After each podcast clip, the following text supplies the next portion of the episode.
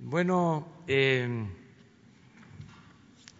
nos da eh, mucho gusto esta mañana poder eh, anunciar un acto de apoyo, de solidaridad de la Asociación Mexicana de Instituciones de Seguro.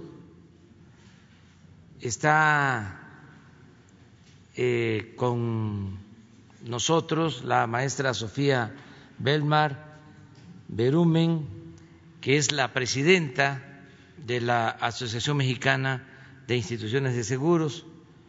También eh, está con nosotros el secretario de Hacienda, Arturo Herrera, el doctor Jorge Alcocer, y el propósito de eh, la presencia de ellos es dar al pueblo de México una buena noticia, muy buena, como eh, ha venido sucediendo, muchas eh, organizaciones, asociaciones civiles, empresariales, están adhiriéndose, están apoyando, están mostrando su humanismo, su solidaridad para que entre todos podamos enfrentar la pandemia del coronavirus y salir adelante. La verdad es que ha sido muy conmovedor cómo eh, ha habido solidaridad, fraternidad en el pueblo de México, en el sector salud, los médicos, las enfermeras y también en las asociaciones civiles, sociales, empresariales y cada vez hay más muestras de apoyo y lo celebramos, lo reconocemos. Empresarios que le siguen pagando a sus trabajadores, aunque tienen sus establecimientos comerciales, sus industrias cerradas, sin embargo, siguen cumpliendo, ayudando a sus trabajadores que no los despidieron. Nuestro reconocimiento por esa eh, forma de actuar.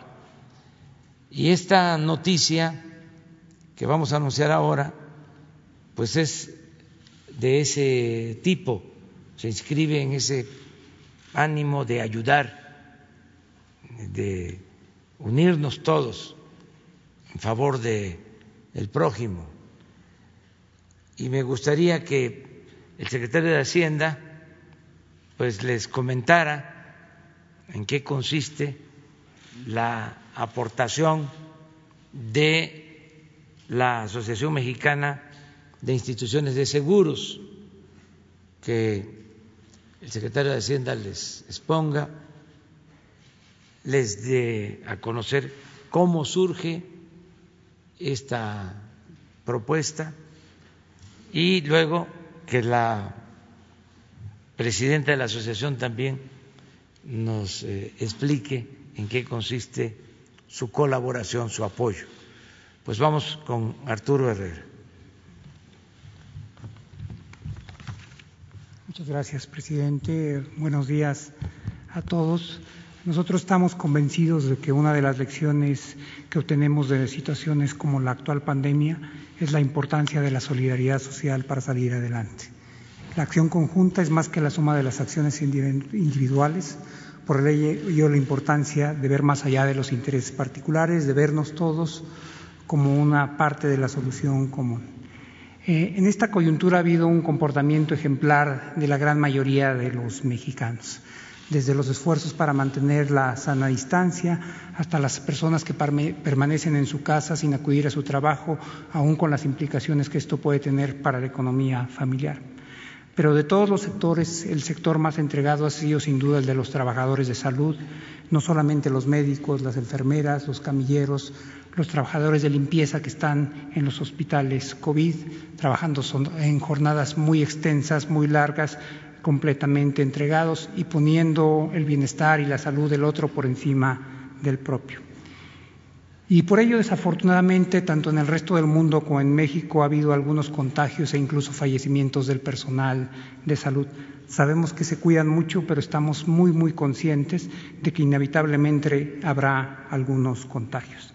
Y es en este contexto que la Asociación Mexicana de Instituciones de Salud ofrecerá un apoyo solidario al personal médico que trabaja eh, y a los trabajadores eh, que, están en los hospitales, en los hospitales COVID este será un seguro de carácter gratuito.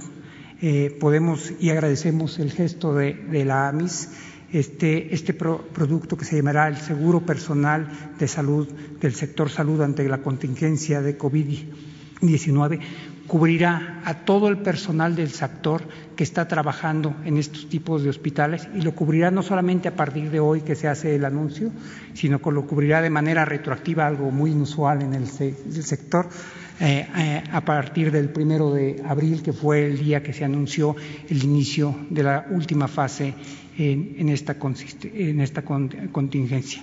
Eh, como lo señaló el presidente, es una muestra más del reconocimiento que los distintos sectores de la sociedad mexicana tienen al esfuerzo de los trabajadores de salud.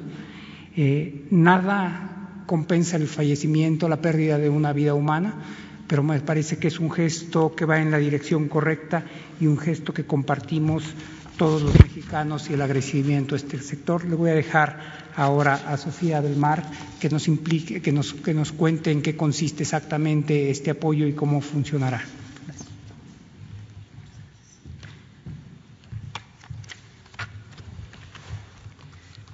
Licenciado Andrés Manuel López Obrador, presidente constitucional de los Estados Unidos mexicanos, señor secretario de Hacienda y Crédito Público, Arturo Herrera, doctor Jorge Alcocer, secretario de Salud y funcionarios del Gobierno federal y representantes de los medios de comunicación, muy buenos días a todos y las 87 compañías que integramos este sector asegurador agrupadas en la Asociación Mexicana de Instituciones de Seguros, AMIS, organismo asociado al Consejo Coordinador Empresarial, queremos reconocer al personal del sector salud que protege a las familias mexicanas en la pandemia. Por ello, hemos integrado una cobertura solidaria, una cobertura solidaria con el propósito de otorgar protección financiera al personal del sistema de salud público. Y esto, como ya lo dijo el señor secretario, brindando de manera gratuita una cobertura de seguro de vida. Eh, si me, por favor, si me mandan la presentación. Con esta, eh, eh, a través de esta cobertura, lo que estamos haciendo es proteger a todos los trabajadores que están en la primera línea de batalla contra el COVID ante el fallecimiento. Y, si me van a la siguiente, por favor estaremos incluyendo en esta cobertura a 1.6 millones de trabajadores del sector salud, no solamente médicos, sino también residentes, enfermeras, pasantes de enfermería, auxiliares de enfermería, personal profesional y técnico, intendentes y afanadores. La indemnización será de 50 mil pesos y los beneficiarios serán, en primera instancia, el cónyuge y de no haber cónyuge, los hijos y de no haber eh, eh, hijos, los padres. Y la vigencia, como también ya se comentó, será retroactiva del primero de abril al 31 de agosto de 2020 para poder eh, hacerse acreedores a la cobertura, los beneficiarios eh, deberán presentarnos la constancia de la entidad pública de salud que establezca que el fallecimiento eh, del trabajador haya sido porque trabajaba en atención de los casos del COVID con el resultado positivo de la prueba y el acta de defunción correspondiente. Y bueno, pues la pandemia nos demuestra que todos somos vulnerables y que es muy importante recordar que un seguro de vida es la mejor herramienta para brindar protección financiera a las familias ante la pérdida de uno de sus integrantes y mucho más aún si el integrante era el jefe o la jefa de familia. Y de ahí quiero reforzar la importancia de la inclusión financiera, especialmente para los más vulnerables, que en su mayoría no cuentan con la protección necesaria para recuperar la estabilidad económica ante una enfermedad o la pérdida de su fuente de ingresos, daños a su patrimonio por un desastre natural u otra vulnerabilidad. Señor presidente, en estos momentos, al igual que para usted, nuestra prioridad es la solidaridad de todos los mexicanos. Y por ello, con esta acción queremos refrendar nuestro compromiso, no solamente como sector asegurador, sino como sector privado, y sumarnos al esfuerzo que sociedad, gobierno y empresas debemos llevar a cabo para salir adelante en esta contingencia sanitaria. En la industria, hoy más que nunca estamos enfocados en responder a nuestras responsabilidades y por ello hemos trabajado de manera muy constructiva con la Secretaría de Hacienda y sus autoridades y con la Comisión Nacional de Seguros y Fianzas, a quienes les agradecemos esta coordinación que no solamente nos permite eh, lanzar este apoyo solidario, sino también contar con las facilidades regulatorias que nos han permitido agilizar nuestros procesos, dar facilidades de pago para los asegurados, flexibilizar coberturas para ampliar la cobertura al COVID y ampliar plazos de refrendo a las cédulas de agentes. Y todo ello para hacer más eficiente nuestra operación en beneficio de la sociedad. Al día de hoy, en cuanto a la población asegurada, hemos entregado indemnizaciones por casi 400 millones de pesos en más de 900 casos por atención del COVID. Si esto no fuese así, cada una de estas familias hubiese tenido que desembolsar en promedio más de 400 mil pesos cada una. Y por vida, al momento hemos entregado indemnizaciones por casi 32 millones de pesos a 101 asegurados que desafortunadamente ya han fallecido. Nuestra fortaleza financiera no únicamente queda manifestada ahora durante esta pandemia, sino también lo ha estado en el 2007 con los terremotos o con el huracán Vilma de 2005. Y ahora estamos frente a esta situación con tres veces el capital de solvencia que se requiere por ley. Esto garantiza el pleno y cabal cumplimiento de nuestras obligaciones. Las compañías de seguros generamos 40 mil empleos directos y realizamos inversiones en México por 1.8 billones de pesos. Esto representa el 5.27% del PIB, lo cual nos convierte en el tercer inversionista institucional más importante del país. Además, las reservas y capital de nuestra industria permiten realizar inversiones a largo plazo. Estas inversiones se traducen en infraestructura física y humana que benefician a toda la población y contribuyen al desarrollo y recuperación de nuestra economía. A nombre de todas las asociadas, agradezco a nuestras autoridades y reguladores, especialmente al secretario de Hacienda y Crédito Público, Arturo Herrera, y al secretario de Salud, Jorge Alcocer, por la coordinación que estamos realizando para consolidar este beneficio para los trabajadores de salud del sector público. Y finalmente a todo el personal de salud quiero decirles que tienen ustedes mi más sincera admiración nuestro respeto, nuestro agradecimiento y queremos que sepan que por cada uno de ustedes estamos miles apoyándolos. Muchísimas gracias.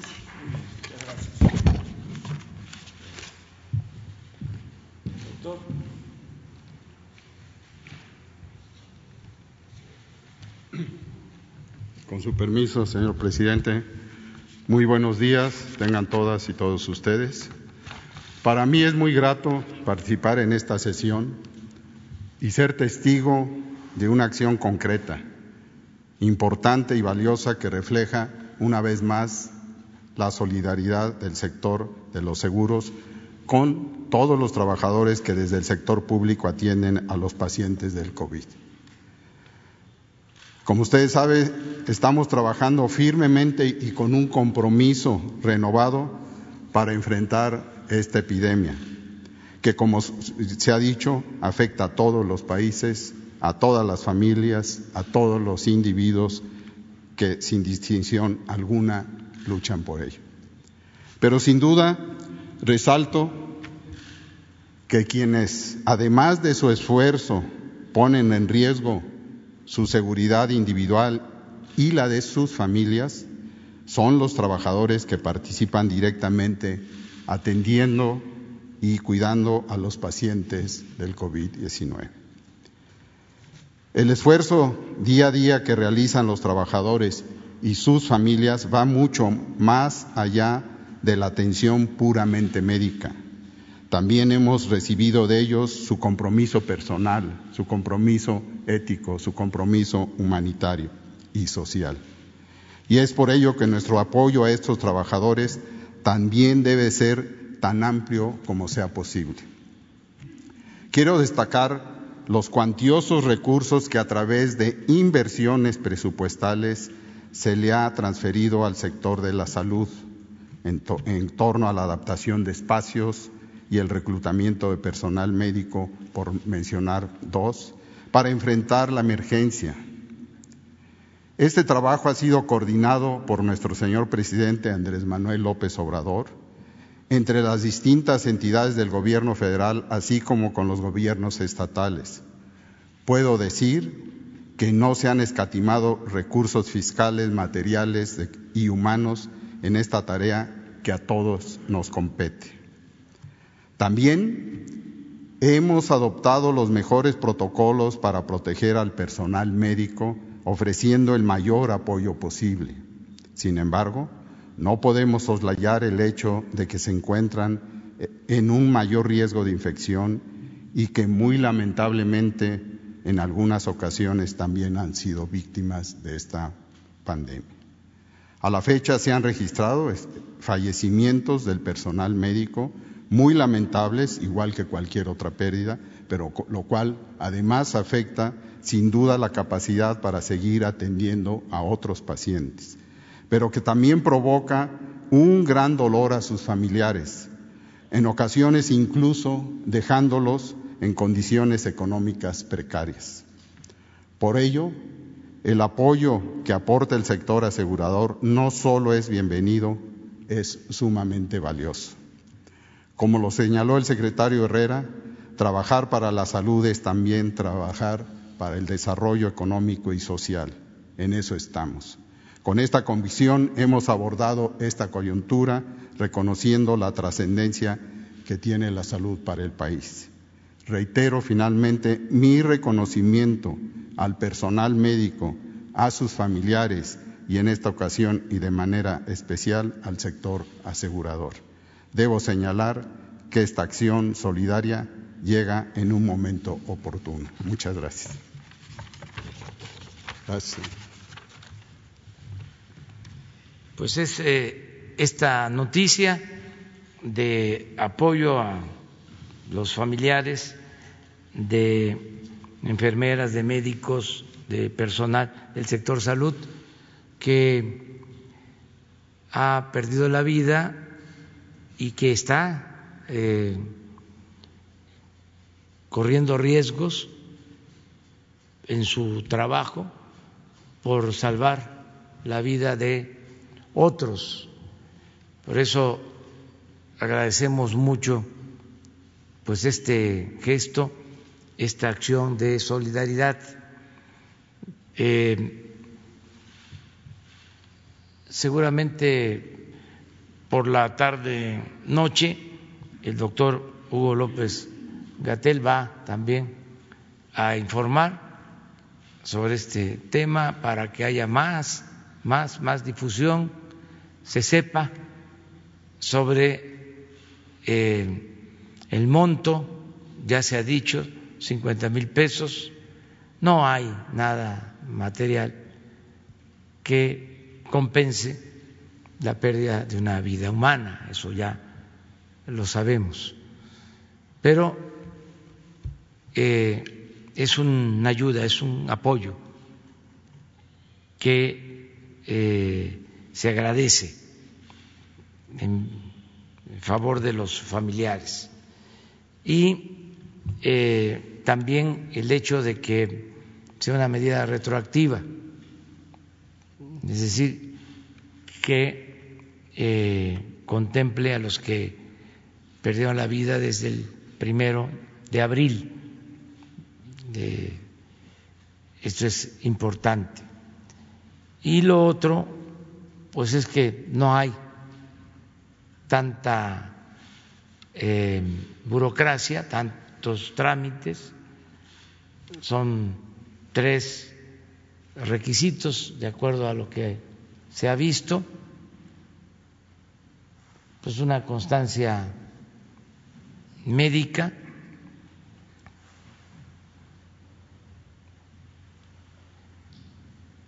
el resultado positivo de la prueba de que falleció por COVID y el acta de función.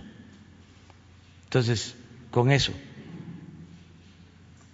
y de nuevo agradecerles mucho a los dos representantes de la Asociación Mexicana de Instituciones de Seguros que nos acompañan. Muchas gracias. Abrimos en general y sobre el tema.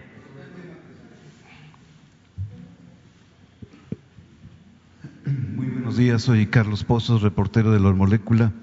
Y si me permite, presidente, yo sí quisiera darle un aplauso a estas setenta o cincuenta y tantas empresas eh, mexicanas y extranjeras también agrupadas en la AMIS, porque la verdad vale oro esto para los trabajadores y me permite yo darles un aplauso a, los empresarios.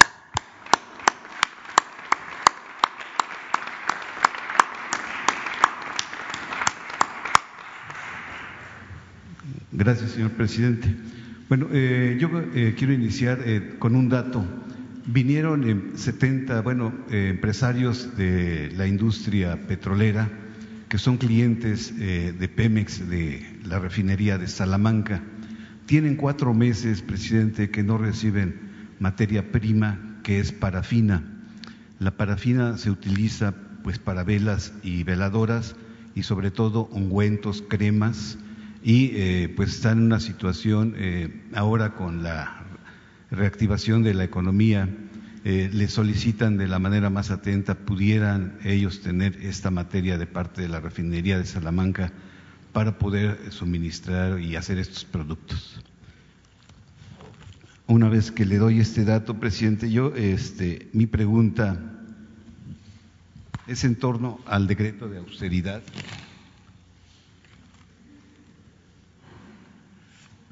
publicado y es en el sentido, si usted nos pudiera eh, confirmar, de la desaparición, o eh, usted dijo eliminación, de 10 subsecretarías. Si nos pudiera confirmar si eh, están, como se ha dicho, la Secretaría de Relaciones Exteriores, la Secretaría de Gobernación, SCT, la Secretaría de Economía, de Educación Pública, SADER, Semarnap, este, y qué otras, otras secretarías serían, y si no estaría incluida Marina y Defensa en este programa de austeridad o decreto de austeridad que usted dijo. Sí, em, pronto vamos ya a informar sobre eh, cómo queda el nuevo presupuesto este, porque todo esto se ha originado a partir de la crisis económica que precipitó, que eh, desató la pandemia.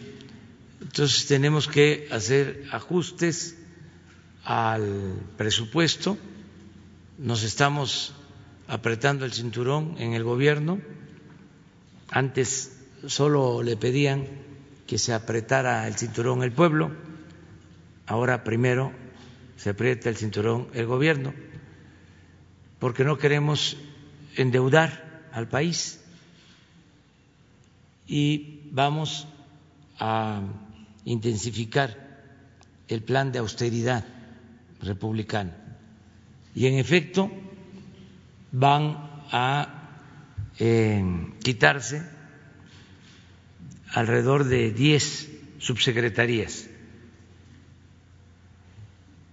y vamos a anunciar pronto cuáles son esas subsecretarías. Todavía eh, no se ha terminado de definir cuáles subsecretarías, pero sí se va a cumplir con el decreto de la eliminación de estas subsecretarías aclaro dos cosas, de que se les va a dar opciones a los subsecretarios que salgan para tener otro espacio, como lo establece el decreto, con el mismo rango. Pero queremos eh, eficientar, hacer más ligero eh, el funcionamiento del gobierno, no tanto aparato. Si hay tres, cuatro subsecretarías, que se pueda eh, hacer el trabajo con tres, con dos, con una inclusive, si nos aplicamos. El ejemplo es lo que se está haciendo en la presidencia. En el último año del gobierno del licenciado Peña Nieto, se ejercieron en la presidencia 3.600 millones. El año pasado ya se redujo y ejercimos 800 millones, 2.800 millones de ahorros. Y este año, por las circunstancias, estamos estimando ejercer 600 millones. Entonces, es muy claro que se va a bajar, se va a reducir el costo del gobierno a la sociedad, porque le costaba mucho al pueblo mantener al gobierno. Entonces, ¿por qué estos ahorros?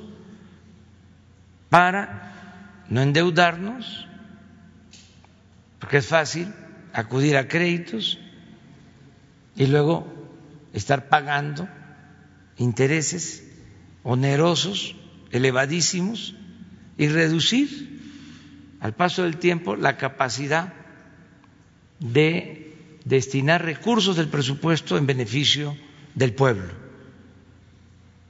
Si se tiene que pagar más de intereses de deuda, se destinan menos recursos a la educación, a la salud, al bienestar del pueblo.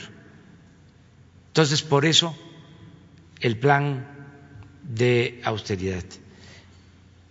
Nada más les digo que no aplica eh, este plan y estas medidas particulares de quitar subsecretarías para el caso de la Secretaría de la Defensa y de la Secretaría de Marina. Eso sí se los puedo comentar porque incluso está en el mismo decreto referido. Y ya pronto vamos a, informar cuáles son esas subsecretarías. Presidente de México, el olvido es intencionado de los quienes critican y ahora vienen con cuentos de la militarización del país y que la Guardia Nacional y el combate a la delincuencia fracasó, señala el doctor Jorge Lumbreras, maestro en Seguridad Nacional, presidente. Lamentablemente esos articulistas, comentaristas, saben sobre el tema y tienen perfecta claridad de cuál ha sido la ruta jurídica e institucional y legislativa para tener hoy una institución civil llámese Guardia Nacional. El decreto que usted expidió formaliza puntualmente la función de los soldados y marinos que fueron capacitados para participar en las tareas del combate a la delincuencia. Yo solamente le quiero solicitar, presidente, si pudiera citar usted aquí a este espacio a la secretaria de Gobernación, Olga Cordero, y al consejero jurídico Julio Scherer Ibarra, para que nos aclare dudas sobre este tema y dejar de estar leyendo fake news en muchos medios. Eso es todo, señor presidente. Sí, eh, yo creo que faltó información. Eh, esto que se hizo ahora de eh, dar la autorización a las Fuerzas Armadas para llevar a cabo tareas de seguridad pública se aprobó eh, hace seis meses en el Congreso. Fue una reforma constitucional que incluso aprobaron todos los partidos. De ahí, en un transitorio, se estableció de que había que emitir un decreto es realmente un trámite y fue lo que se hizo. Pero ya eh, existía la aprobación del Congreso, se hizo una reforma constitucional. No solo eh, aprobó la Cámara de Diputados, la Cámara de Senadores, sino aprobaron la mayoría de las legislaturas locales por tratarse de una reforma constitucional. Entonces, cuando se cumple con el procedimiento, algunos se enteran de que se les están dando atribuciones a las Fuerzas Armadas para llevar a cabo tareas de seguridad, cuando esto ya se resolvió. Por eso hablo de falta de información y también de eh, mala fe, aprovechar todo para cuestionar y eh, exagerar. Afortunadamente, como hemos dicho aquí muchas veces, la gente está muy avispada, muy informada, muy consciente y ya no cree en todas esas eh, lanzadas, en eh, las calumnias, ya no eh, se deja manipular. Es un pueblo muy politizado, el pueblo de México. Repito, no les gusta, pero cada vez que puedo, voy a decir que el pueblo de México es el pueblo con menos analfabetismo político en el mundo. Es uno de los pueblos con menos analfabetismo político en el mundo. Es un fenómeno lo que se está viviendo ahora. Fue un despertar ciudadano una revolución de las conciencias, un cambio de mentalidad que no es fácil de lograr. Se fue dando poco a poco, fue un proceso hasta que irrumpió como una revolución, pero pacífica. El cambio de mentalidad es lo más difícil de lograr pero cuando cambia la mentalidad de un pueblo, cambia todo. Ya no hay este, ningún obstáculo, porque ya es una voluntad colectiva dispuesta a llevar a cabo los cambios, la transformación. Eso es lo que está sucediendo. Entonces, hay estas campañas de desinformación, eh, pero pues no, no funcionan. Ahora estamos a punto de pasar una prueba mm, muy difícil, el que no nos rebasara la pandemia, que no se saturaran los hospitales, que no eh, pudiésemos atender a todos los enfermos, que no contáramos con espacios de hospitalización, de terapia intensiva, que eh, se saliera de control la pandemia.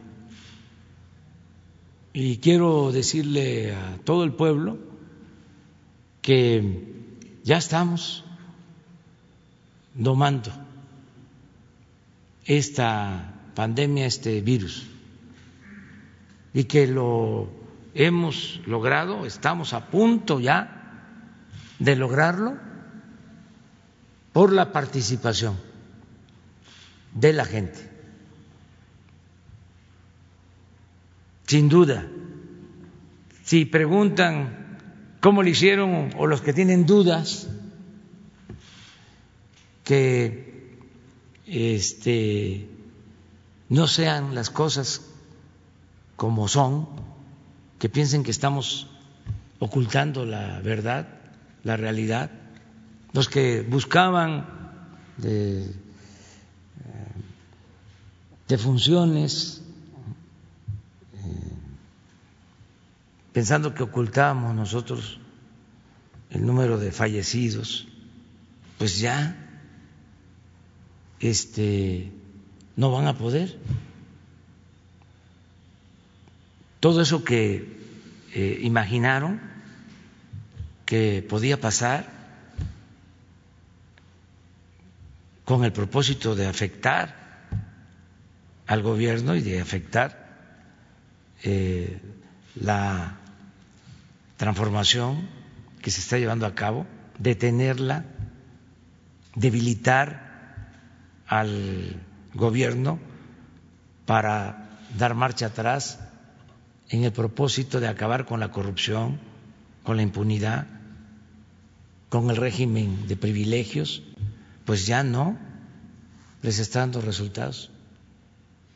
Afortunadamente, ya estamos en los últimos días, en el caso más difícil que es el Valle de México, y tenemos reservas médicas, tenemos reservas hospitalarias y vamos uh, saliendo.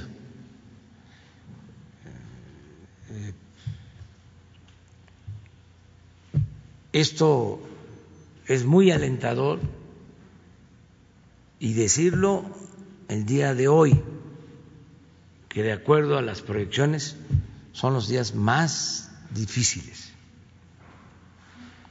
estos que nos faltan, que se calcula una semana más, en el caso del Valle de México. Entonces, decirles, ahí vamos, estamos pendientes todos los días. Y eh, ojalá depongan su actitud. Nuestros adversarios,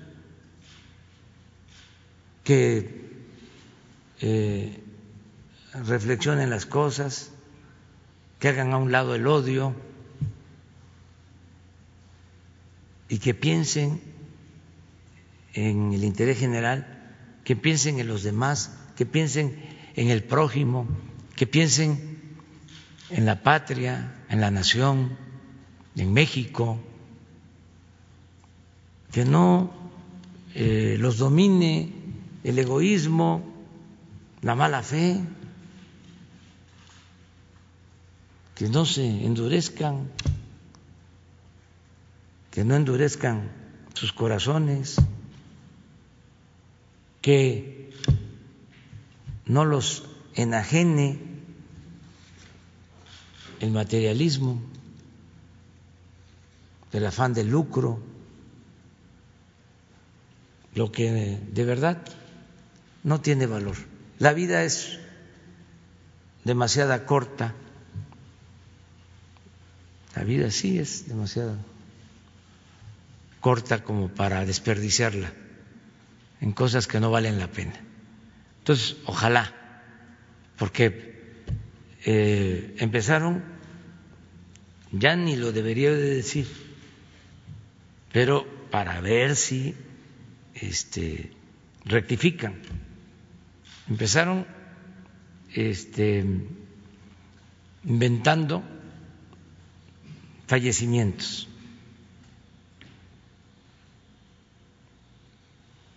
Luego apostaron a que estábamos ocultando eh, difuntos.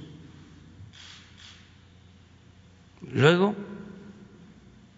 eh, con escenas de hornos crematorios. Todavía hasta hace tres, cuatro días un periódico hablando de que estaban llenos los hornos crematorios. Muy eh,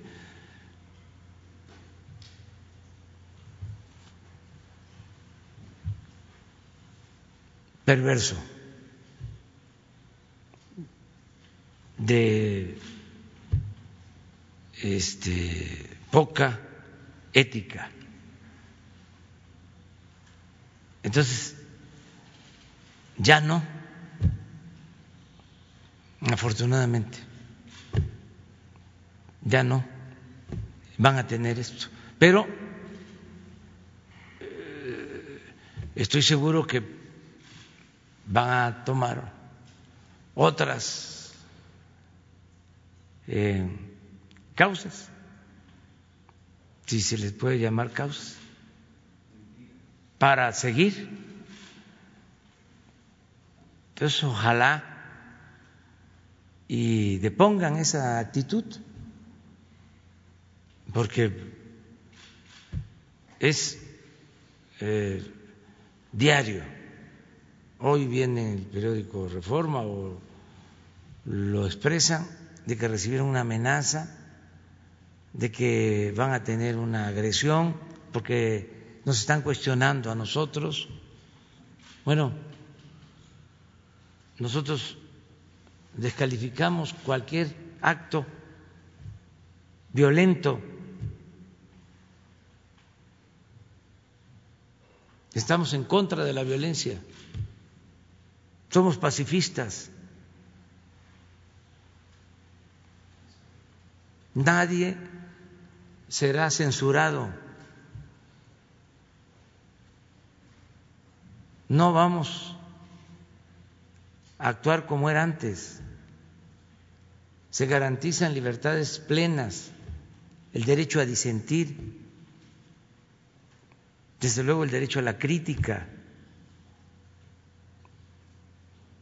y eh, condenamos cualquier amenaza que se haga hasta en nuestro nombre. Ya sabemos que tenemos diferencias con el Reforma, las vamos a seguir teniendo, porque pensamos distinto. Ellos son los más genuinos representantes del pensamiento conservador en México y son los que se oponen a la transformación porque quieren mantener el mismo régimen de corrupción y de privilegios que imperó en México desde hace mucho tiempo. No fue casual, repito, de que ese periódico se haya creado, se haya constituido durante el sexenio de Salinas de Gortari.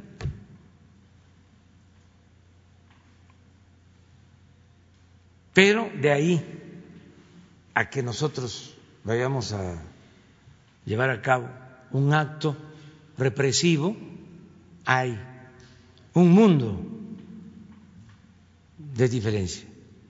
Eso no, jamás haríamos algo así.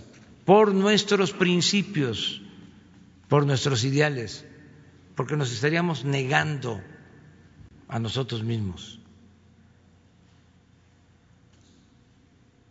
Sería una traición a nosotros mismos, un acto de deshonestidad.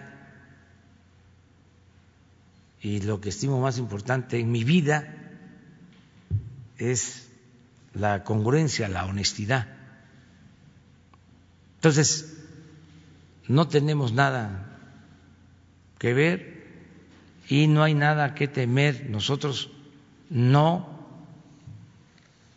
somos autoritarios, somos demócratas. Están garantizadas todas las libertades. Decían cuando comenzó la pandemia, que le iba a costar eh, más trabajo a los países democráticos controlar la pandemia, porque en los países donde hay gobiernos autoritarios se iba a ordenar la paralización y eso iba a inmovilizar al país y se iban a evitar los contagios y así se iba a resolver. Nosotros dijimos, vamos a llamar al pueblo, vamos a convocar al pueblo, confiemos en el pueblo, en la madurez, en la responsabilidad de nuestro pueblo. Y sin autoritarismo se pudo lograr que eh, bajara la movilidad, lo que está pasando. 70 por 80 por ciento de eh, menos eh, usuarios del metro.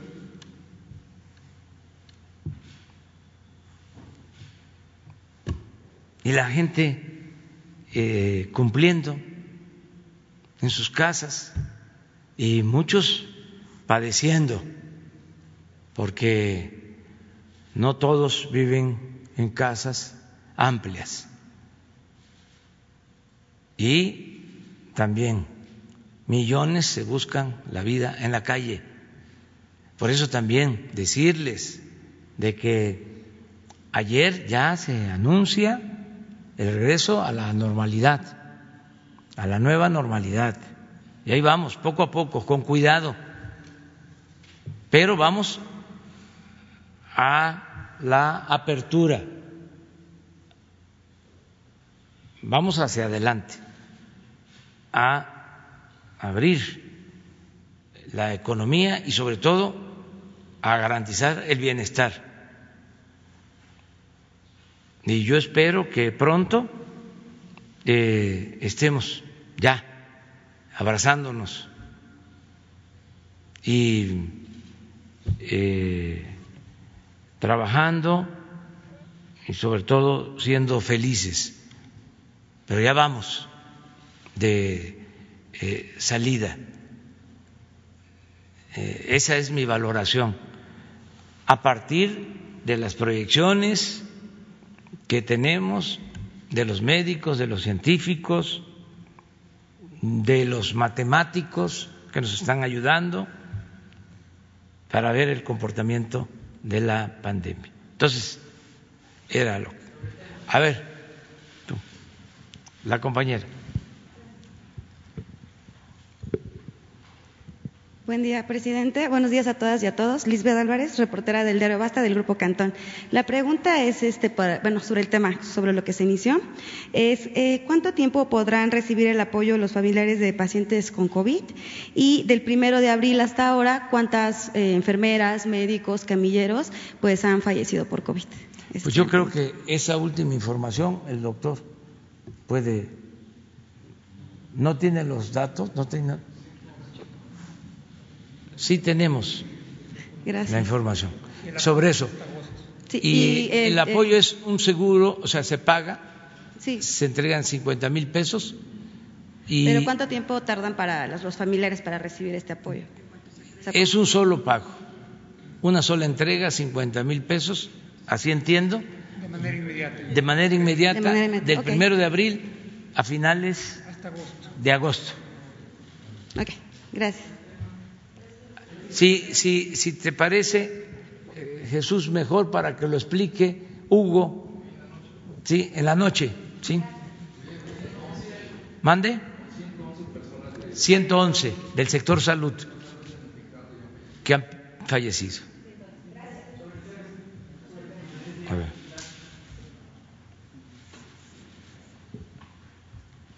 Presidente, Luis Méndez de Gracias, presidente. Eh, Permítame solo, dado que el lunes yo le planteé lo del eh, este acuerdo de las Fuerzas Armadas, me queda claro y creo que es bueno que usted haya explicado que este fue un acuerdo publicado el 26 de marzo de 2019 y avalado por todas las fuerzas políticas.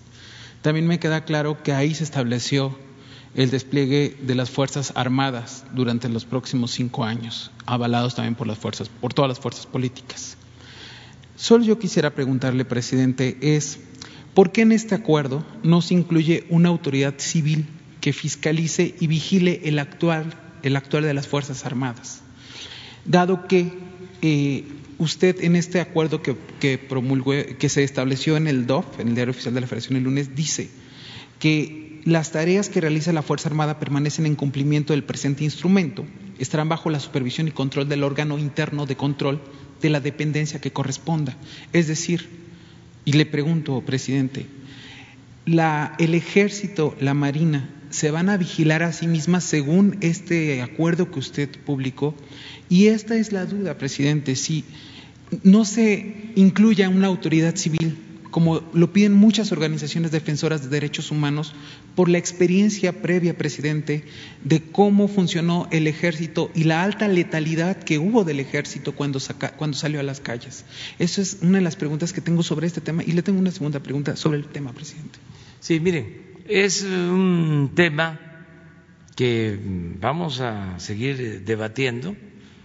Yo eh, creo que tenemos la dicha, los mexicanos, de contar con dos instituciones como la Secretaría de Marina y como la Secretaría de la Defensa Nacional, que son realmente dos pilares del Estado mexicano.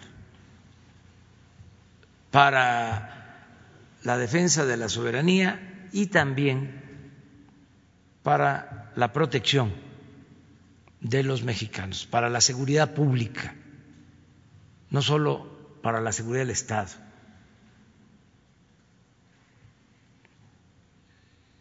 para la seguridad nacional y la seguridad pública. Y yo creo que se estaba desaprovechando la utilización de estas instituciones para atender el principal problema que heredamos, el de la inseguridad y el de la violencia. Lo hemos dicho en otras ocasiones, lo repito porque se olvida. Crearon la Policía Federal con ese enfoque de que no se iba a militarizar el país y resultó un rotundo fracaso. No se creó un eh, organismo, una institución para realmente defender a los mexicanos, protegerlos, sino fue una corporación que se hizo sin disciplina, que se plagó de corrupción.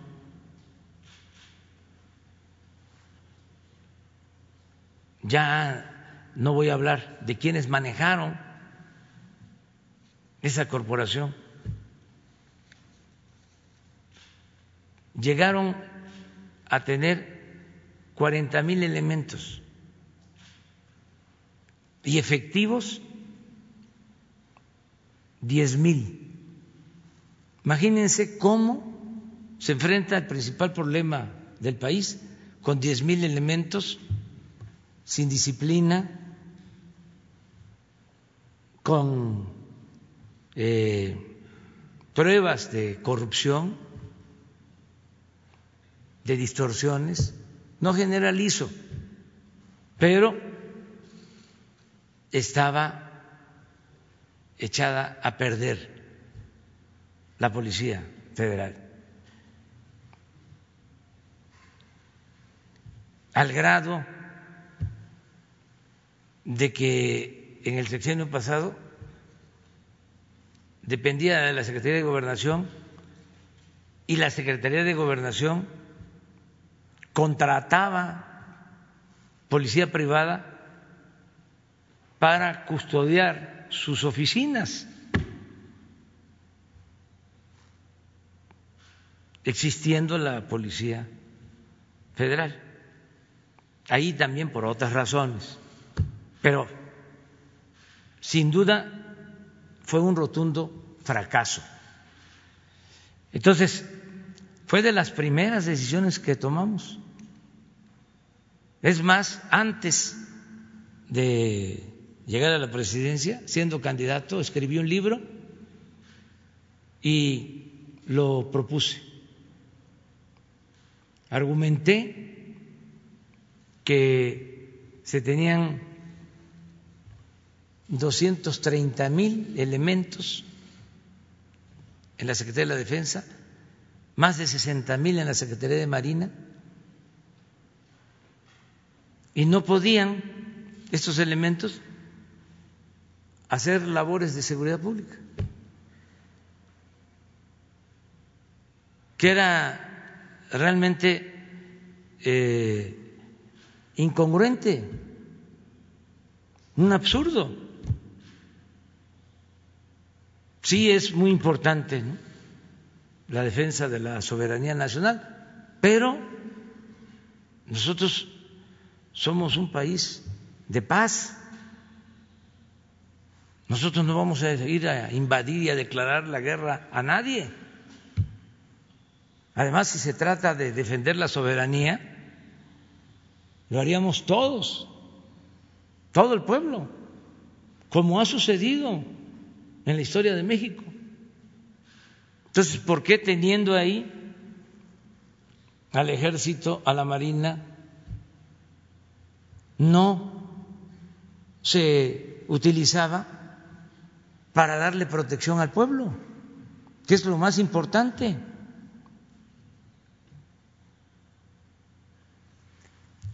Y por eso envié la iniciativa de reforma a la Constitución. Y tengo además elementos para sostener que tanto en la Secretaría de Defensa como en Marina hay una transformación, un proceso hacia el respeto de los derechos humanos. Se está trabajando mucho en ese sentido. Y no hay que olvidar que México tiene un sistema político presidencialista.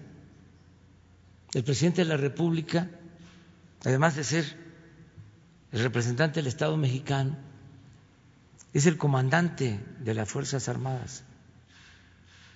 Entonces, mucho depende de lo que haga el presidente. Si el presidente da la orden, como en los tiempos de Porfirio Díaz, de mátalos en caliente, pues entonces, o lo del 68, el mismo presidente Díaz Ordaz lo reconoció, él dijo, yo di la orden. Yo soy el responsable. Y lo que pasó últimamente, lo, lo mismo. Había una decisión de arriba de arrasar, de aniquilar Por eso las masacres. Pero esto es distinto. Nosotros no vamos a dar la orden de que el ejército, la marina reprima al pueblo. Y añado otras cosas. Este no es un ejército como el de otros países, con todo respeto. Este es un ejército que surgió de un movimiento revolucionario. Este ejército surgió para combatir un golpe de Estado para combatir a un usurpador, a Victoriano Huerta, después del asesinato cobarde del presidente Madero. Así surge este ejército. Y es un ejército formado por gente del pueblo.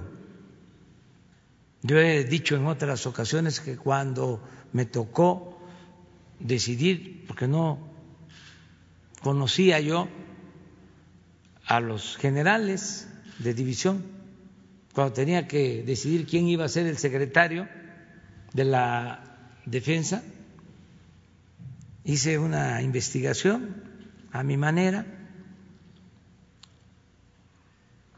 de los casi 30 eh, generales de división y los vi a todos. Distintos cuestionarios aplicados, la mayoría ni se enteró, pero sí hice una investigación a fondo. Eh, decidí nombrar a el general Sandoval porque en todas las consultas aparecía como un general incorruptible. Y lo conocí el día que lo invité lo cité a mi casa para decirle que había pensado en eh, nombrarlo secretario de la defensa. Ahí lo conocí.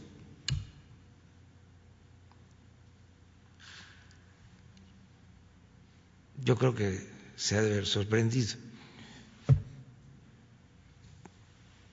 O a lo mejor ya se imaginaba por su trayectoria. Pero de lo más relevante de todo, de lo más relevante de todo, es que los generales de división, todos, la mayoría, hijos de campesinos, de obreros, de comerciantes, de mecánicos, hijos también de militares, pueblo. Lo que digo siempre, el soldado es pueblo uniformado. No hay oficiales que pertenezcan a las élites económicas. Esa es una característica del ejército mexicano. Entonces, no se puede eh, trasladar así extrapolar las experiencias de otros países con lo que corresponde a México.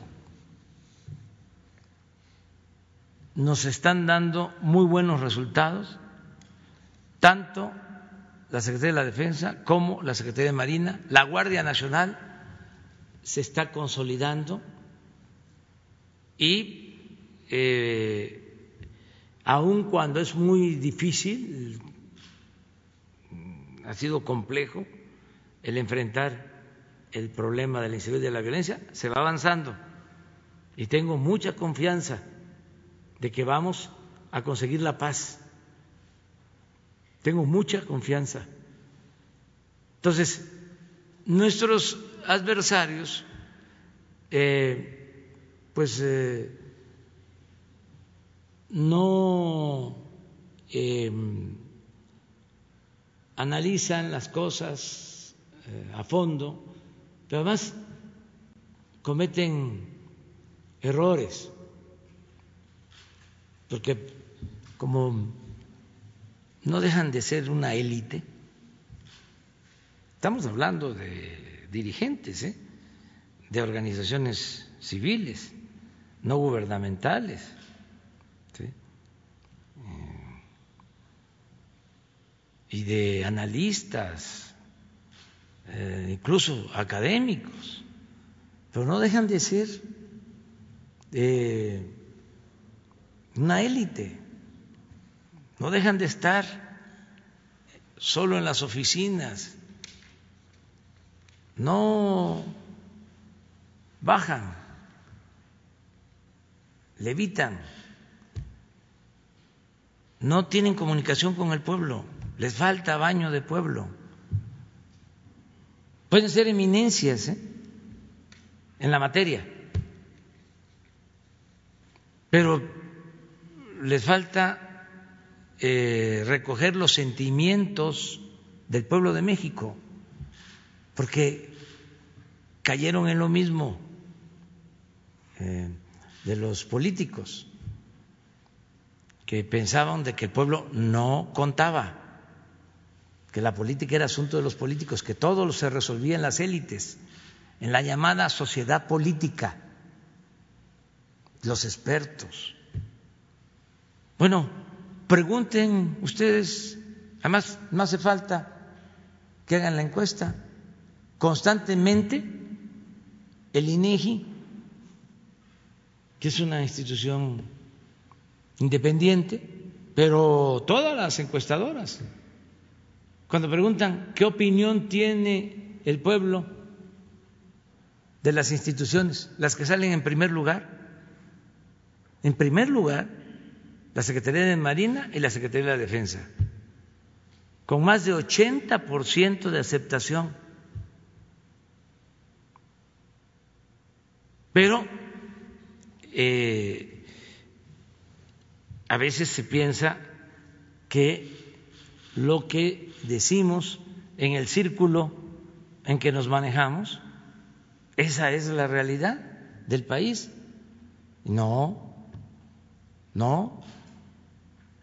Este, todos contamos la opinión de los campesinos, la opinión de los indígenas, la opinión de los obreros, la opinión de eh, los médicos, de los maestros, la opinión de los trabajadores de los medios de comunicación, la opinión de todos, todos opinamos.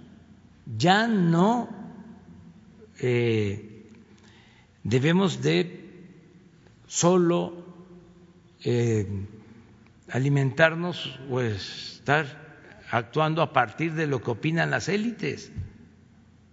Si fuese así, ya nosotros estaríamos fracasados como gobierno. Porque imagínense en la llamada sociedad política cómo nos va. Los medios de comunicación nunca, repito, se había atacado tanto a un presidente como ahora, pero es hasta un timbre de orgullo, porque esto significa que va la transformación. Cuando empiecen a aplaudirme y a quemarme incienso, entonces sí, me preocuparía. Diría, ya nos hamburguesamos, ya nos volvimos fifís. Eh, en el 2008 eh, se implementó un operativo llamado Operativo Conjunto Chihuahua. Allí, presidente, tres miembros de una familia fueron eh, desaparecidos, Nitza Paula Alvarado, Espinosa José Ángel Alvarado Herrera y Rocío Irene Alvarado Reyes. Fueron desaparecidos. A partir de este caso de gente de una familia, la Corte Interamericana de Derechos Humanos recomendó al Estado mexicano que cuando el ejército o las Fuerzas Armadas salieran a la calle estuvieran subordinadas a una autoridad civil. Entiendo que el planteamiento de la Guardia Nacional es que es una, está subordinada a una autoridad civil. Yo le quisiera preguntar concretamente, ¿queda claro que el ejército está subordinado o coordinado con la Guardia Nacional? Sí, hay coordinación, es un consejo, pero yo les quiero eh, plantear que necesitamos de la disciplina, del profesionalismo de la Marina y del Ejército para enfrentar el problema de eh, la inseguridad y de la violencia. No quiero, lo digo con toda franqueza, que la Guardia Nacional termine como la Policía Federal Preventiva. Sería un rotundo fracaso. Por eso, aunque eh, me critiquen de que quiero militarizar el país, voy a seguir insistiendo en que nos deben de ayudar las Fuerzas Armadas en tareas de seguridad pública. Estoy convencido de que es necesario. Y como no tengo problema de conciencia, por eso este, puedo plantearlo, porque todos los días estoy pendiente de que no haya abusos, de que no haya tortura, de que no haya masacres, de que no haya violación a los derechos humanos. Estoy pendiente y además estoy eh, viendo cómo se están eh, adaptando estas dos instituciones a las nuevas circunstancias. Y nos están ayudando. Entonces, eso eh, de entrada, eh, lo digo, lo voy a defender, porque sé que nos conviene a los mexicanos y le conviene a la nación. Ya, eh, es un cambio que se requiere consolidar y no eh, parcharlo, no eh, quedarnos a medias. Hay que tomar una definición en esto. Estoy convencido de que eh, la Guardia Nacional tiene que tener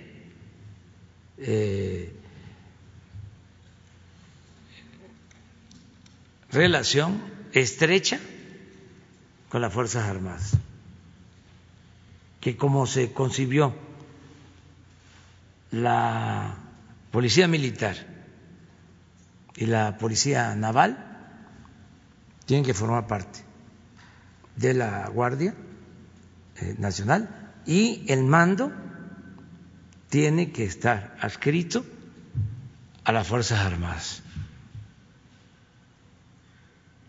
Eso lo voy a defender.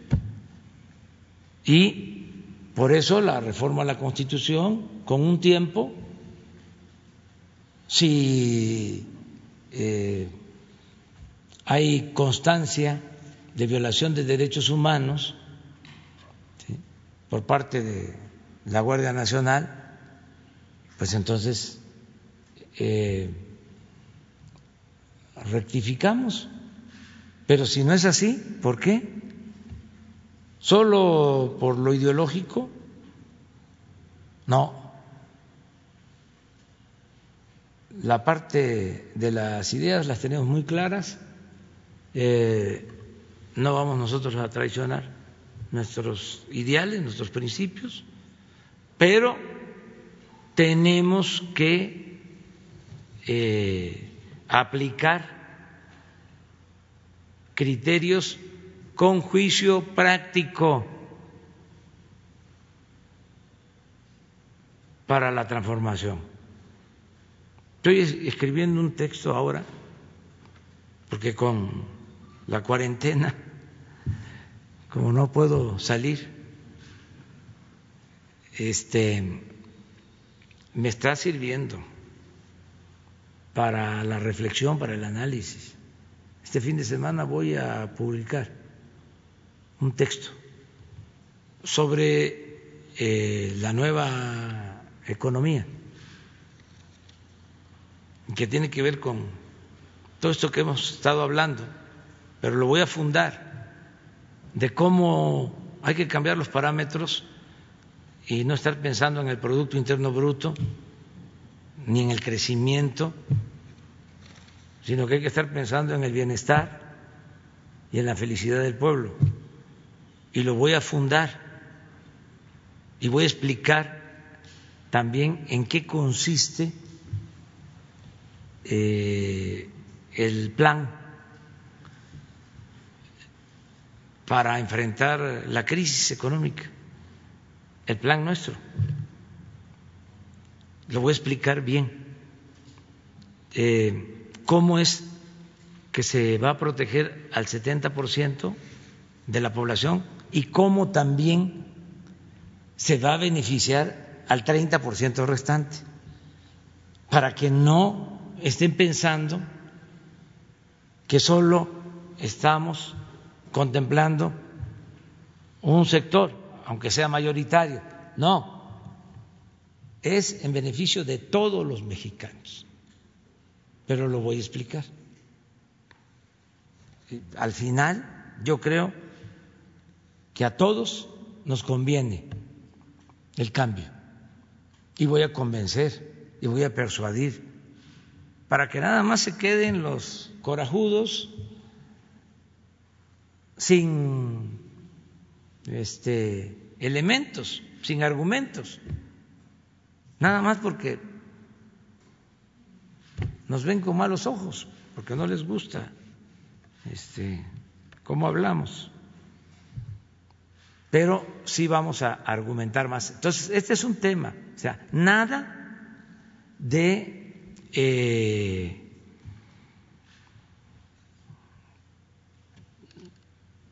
asuntos eh, que no puedan debatirse, todo lo tenemos que debatir, replantearnos las cosas y no aceptar uno de los problemas del modelo neoliberal, una de las fallas por lo cual está en plena decadencia, fracasando, lo dijimos ayer, antier, es que lo aplicaron a tabla rasa en todo el mundo, sin tomar en cuenta que cada país tiene su idiosincrasia. México, por ejemplo, es un mosaico cultural. Son muchos Méxicos. Ahora, a propósito, que viene la etapa nueva, el regreso a la nueva normalidad, pues no se puede decir así. En todos lados eh, se va a regresar a clases en tal fecha o no se va a regresar a clases ya en ninguna parte. ¿Por qué? Si hay una diversidad en el país, en regiones, cultura, la misma expresión de cómo está afectando la pandemia. No es lo mismo lo que está pasando aquí que lo que está pasando en Guerrero, lo que está pasando en Sonora. Entonces, ¿por qué va a ser así? La decisión homogénea, uniforme, no.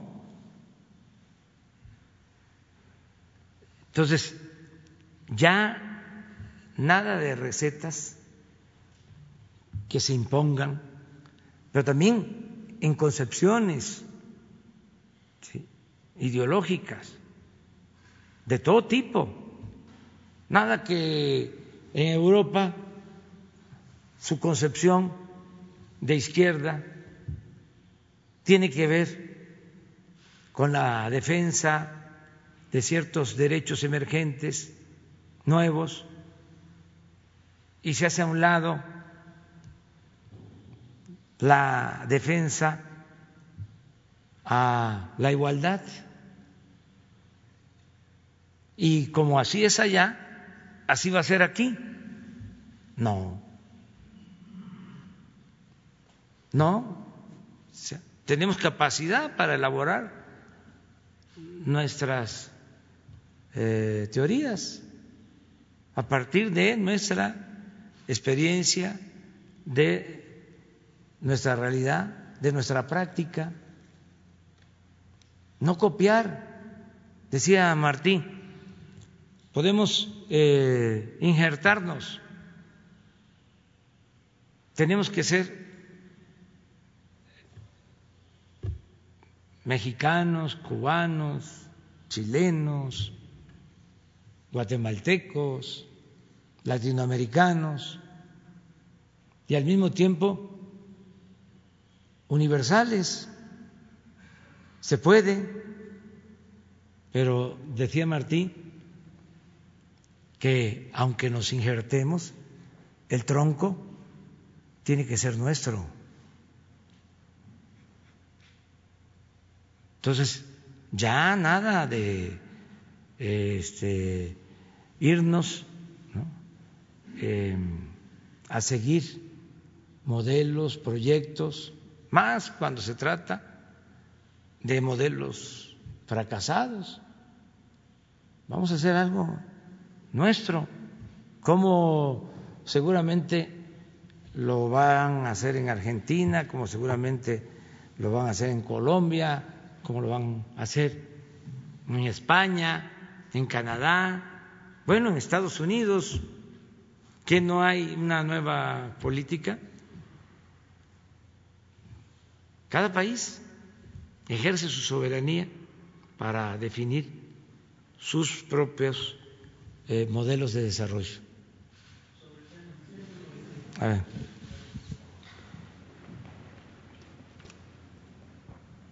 Buenos días, presidente.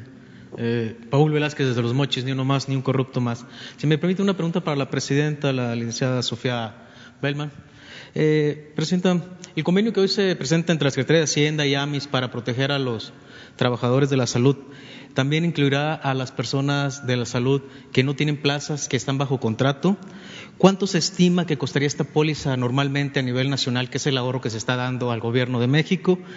Y ante esta crisis de salud, que también ha generado una crisis económica, ¿AMIS tiene algún, algún plan de contingencia para todos los mexicanos que por alguna situación sus pólizas están por renovarse y no tienen la solvencia económica, ya sea para seguros de gastos médicos mayores, vida, accidentes, auto o casa, si existe algún plan y si tienen la posibilidad, si no lo tienen, existiera algún plan, ya, sea un descuento por la contingencia, para que no pierdan sobre todo la antigüedad, que es lo que más preocupa cuando uno está en, el plan de seguros. A ver, la maestra. Sofía. Varias medidas se anunciaron en el sector asegurador en torno a lo que tiene que ver con el tratamiento de la pandemia empezando porque había ahí algún tecnicismo en las condiciones generales de algunas compañías, no de todas, en las cuales eh, no venía especificado o venía excluido el tema de, la cobertura de pandemia o epidemia. Hoy les puedo decir que más del 99% de la participación de mercado de seguros tiene cubierto el tema de coronavirus y también lo que eh, coronavirus bajo el contexto de cobertura de pandemia o epidemia. Ese tecnicismo está arreglado. Y la parte de facilidades que, eh, que comenta eh, usted. También, trabajando en conjunto con la Secretaría de Hacienda, se extendieron los plazos para los pagos de las pólizas y varias compañías han emitido facilidades de pago para los asegurados, incluso eliminando los recargos por pago fraccionado o las comisiones bancarias que esto implica.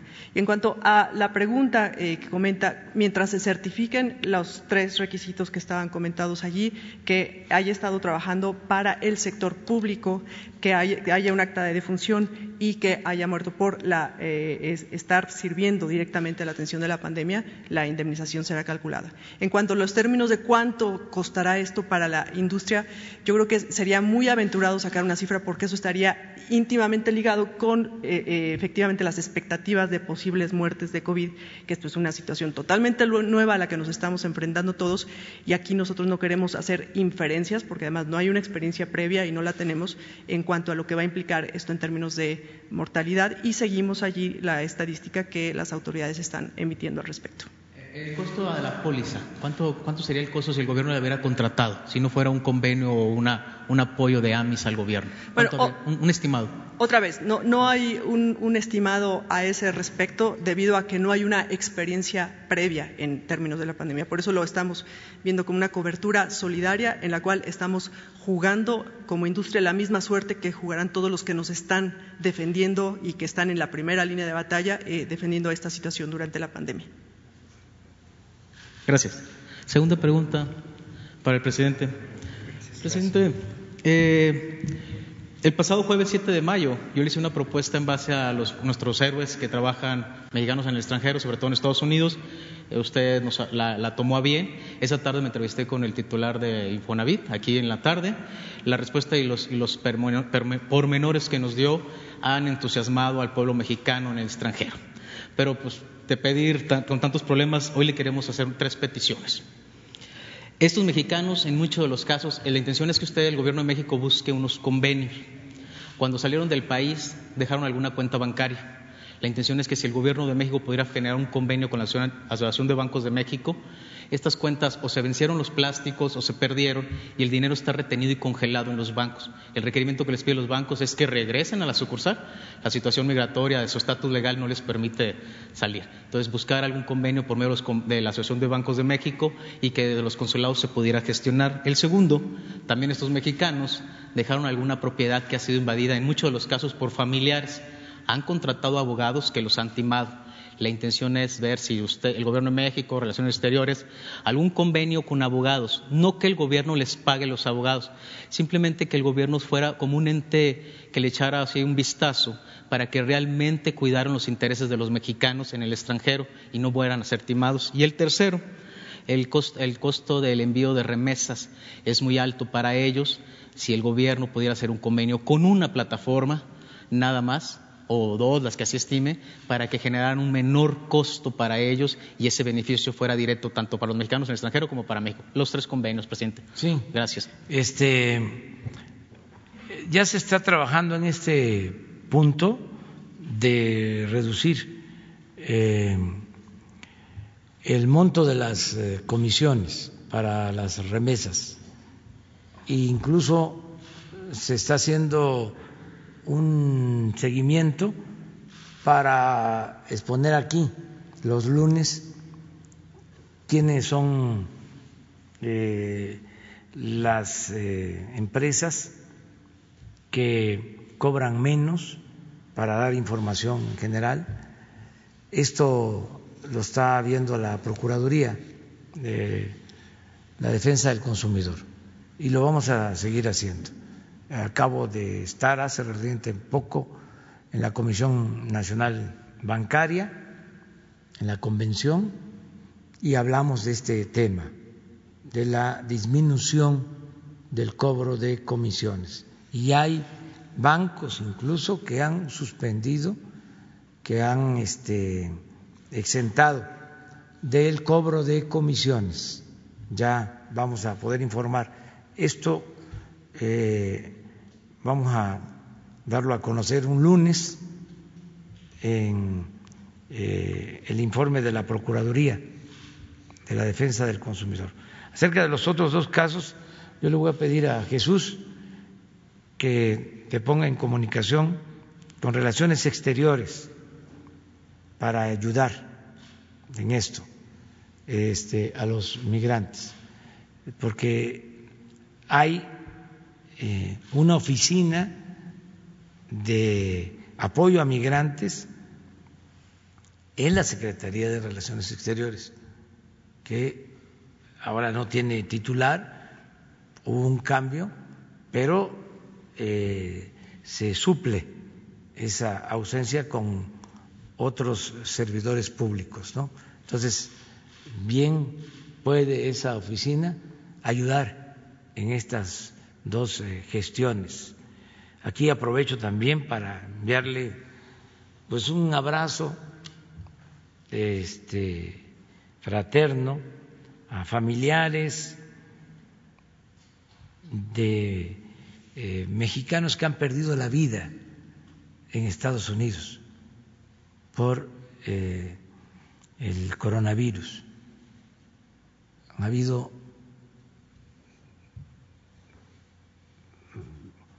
mexicanos que han fallecido eh, y no queremos olvidarnos. Se está ayudando a sus familiares. Le voy a pedir eh, un informe al secretario de Relaciones Exteriores, también para que aquí, a ver si Hugo hoy, este, en la noche, da a conocer la situación de los fallecidos en Estados Unidos, paisanos, migrantes, sobre todo la mayoría ha fallecido en Nueva York, es el número mayor de los que han perdido la vida en Estados Unidos, pero tenemos que informar sobre eso también. Hoy, a ver si de 7 a 8 le pedimos a Hugo con los datos de relaciones que hable de este tema. Muy bien, vamos contigo. Presidente, eh, buenos días. Eh, si nos pudiera dar eh, su opinión sobre esta, estos datos que da el Coneval de un aumento en la pobreza derivada del COVID-19, esa sería la primera pregunta. Sí, me enteré de ese pronóstico. Yo estoy trabajando, les comentaba, sobre un texto donde vamos a explicar la estrategia que se está llevando a cabo y es de protección a todos y en particular a la gente humilde, a la gente pobre. Por eso, a lo mejor las proyecciones, el pronóstico de Coneval lo hace a partir de eh, los supuestos de antes o pensando en los planes que se aplicaban antes. Ahora es distinto. Ahora eh, les comento, ya eh, lo saben, porque hay información de cinco a seis de 6 a 7 y de 7 a 8, todos los días aquí. Entonces, parte de la estrategia para eh, que no haya pobreza, porque ellos eh, hablan de que con el coronavirus va a aumentar el número de pobres en 10 millones, según entendí. Bueno, eh, nosotros estamos trabajando para que esto no suceda. Todos los días estamos dispersando recursos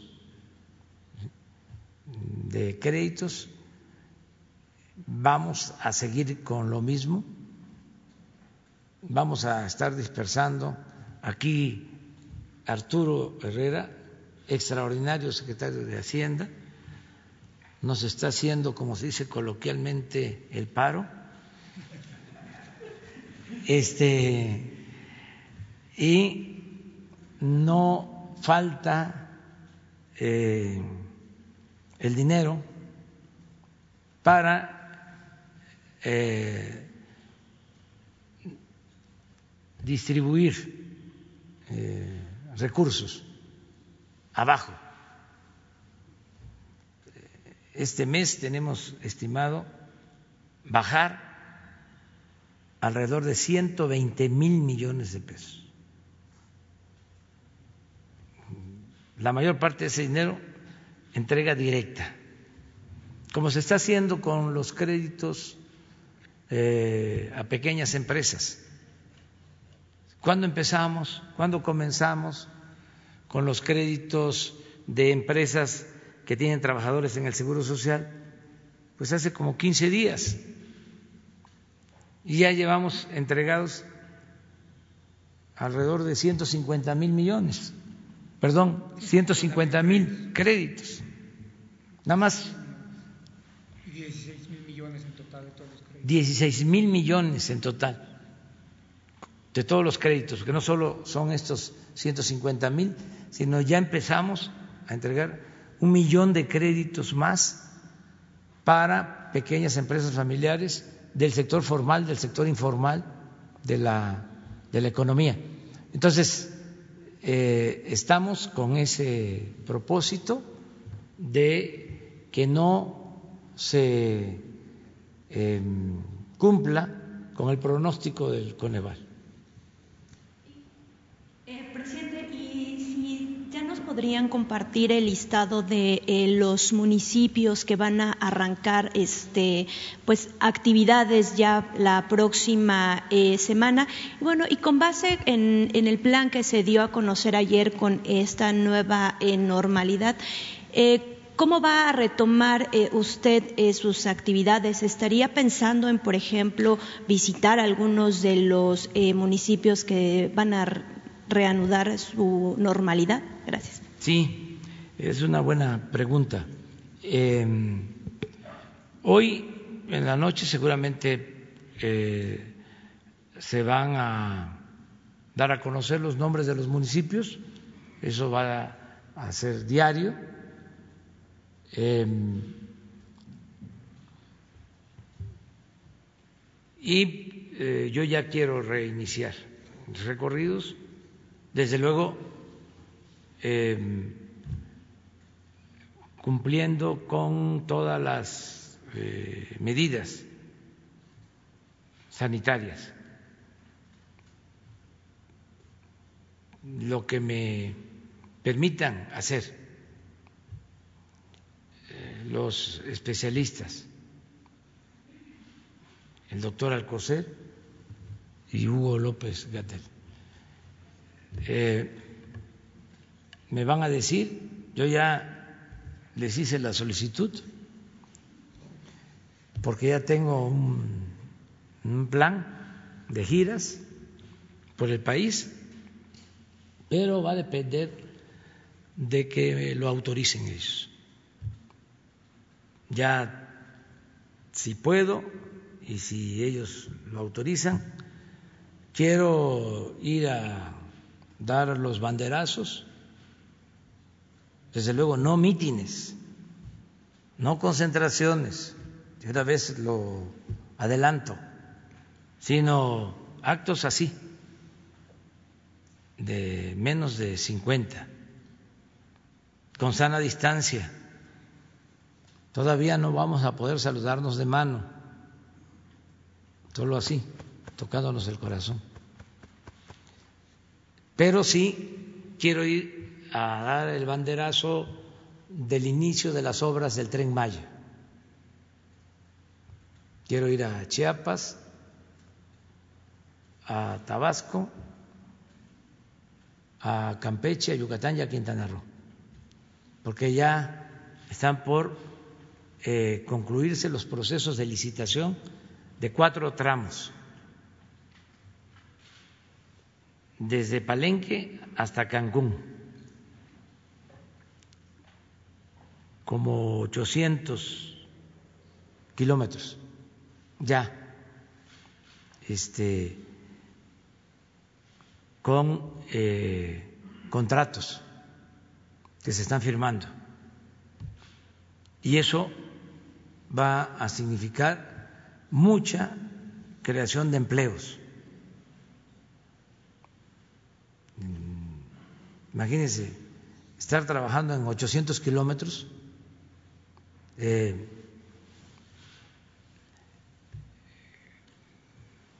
construyendo terraplenes para el tendido de las vías férreas. ¿Cuánto trabajo?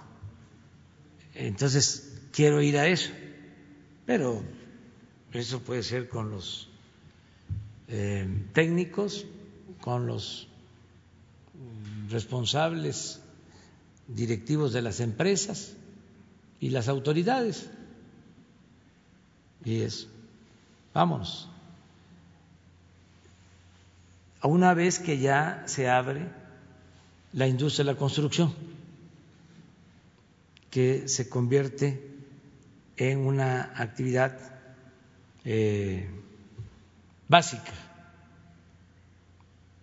O sea, a partir de ahí, con las medidas de sana distancia, de seguridad. Luego tengo pensado hacer lo mismo visitando las refinerías, porque tenemos el plan de intensificar la rehabilitación de las refinerías para eh, procesar más petróleo crudo en el país, no estar dependiendo de la venta de petróleo crudo al extranjero y también no depender de estar comprando las gasolinas en el extranjero. El propósito es procesar toda nuestra materia prima para dejar de importar las gasolinas. Entonces, eso eh, significa eh, rehabilitar, modernizar las seis refinerías y seguir avanzando en la construcción de la refinería de dos bocas para tener capacidad de procesar alrededor de un millón 800 mil barriles diarios. Y ya no este, depender de los precios de petróleo en el mercado internacional, ser autosuficientes, ir hacia la soberanía eh, en la defensa de la industria petrolera. Entonces quiero ir a eso, quiero ir a inaugurar, porque ya tenemos construidos bancos del bienestar en distintos puntos. Quiero ir a inaugurarlos porque son los bancos para la dispersión de los recursos. En fin, ya tengo este trabajo hacia adelante. Vamos a ver, ya hice la solicitud por escrito. Vamos a ver qué este qué responde. ¿Qué les parece si lo dejamos para mañana? Mañana. Dos, tres, cuatro, cinco. Sí. ¿De acuerdo? Y van primero las mujeres. Ya había una lista. Había una lista. Ah, aquí está. ¿Les parece que para mañana empecemos con la lista? Bueno, muy bien. Muchas gracias. Muchas gracias.